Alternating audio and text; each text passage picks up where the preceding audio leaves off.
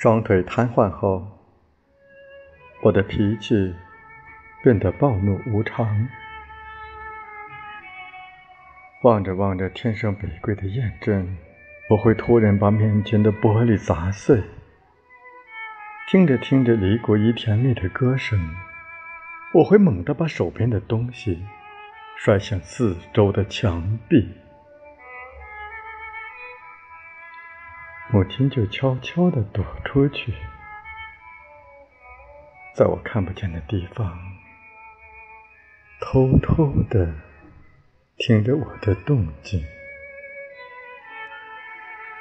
当一切恢复沉寂，他又悄悄地进来，眼边红红的看着我。听说北海的花儿都开了，我推着你去走走。他总是这么说。母亲喜欢花，可自从我的腿瘫痪后，她侍弄的那些花儿都死了。不。我不去！我狠命的捶打着这两条可恨的腿，喊着：“我可活什么劲？”母亲扑过来，抓着我的手，忍住哭声说：“咱娘俩在一块儿，好好活。”好好活，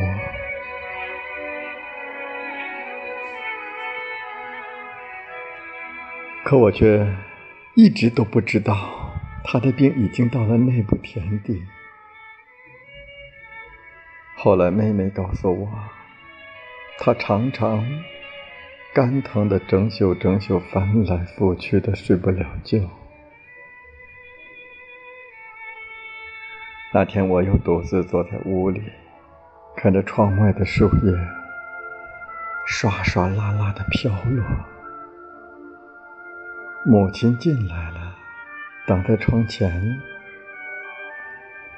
北海的菊花开了，我推着你去看看吧。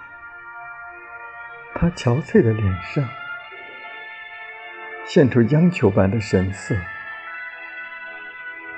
什么时候？你要是愿意，就明天。他说：“我的回答已经让他喜出望外了。”好吧，就明天。我说。他高兴的，一会儿坐下，一会儿站起，那就赶紧准备准备。哎呀，烦不烦啊？几步路有什么好准备的？他也笑了，坐在我身边，絮絮叨叨的说着：“看完菊花，咱们就去仿膳。你小时候最爱吃那儿的豌豆黄，还记得那回我带你去北海吗？”你偏说那杨树花是毛毛虫，跑着一脚踩。他忽然不说了。对于跑和踩一类的字眼儿，他比我还敏感。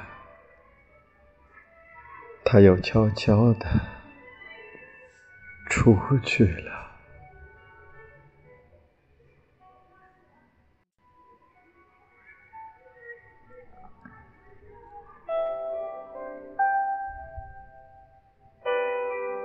他出去了，就再也没回来。邻居们把他抬上车时，他还在大口大口的吐着鲜血。我没想到他已经病成那样，看着三轮车远去，也绝没有想到，那竟是永远。的诀别。邻居的小伙子背着我去看他的时候，他正艰难地呼吸着，像他那一生艰难的生活。别人告诉我，他昏迷前的最后一句话是：“我那个有病的儿子和我那个……”还未成年的女儿，又是秋天。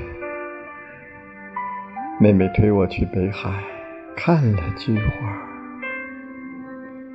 黄色的花淡雅，白色的花高洁，紫色的花热烈而深沉，泼泼洒洒，秋风中正开得烂漫。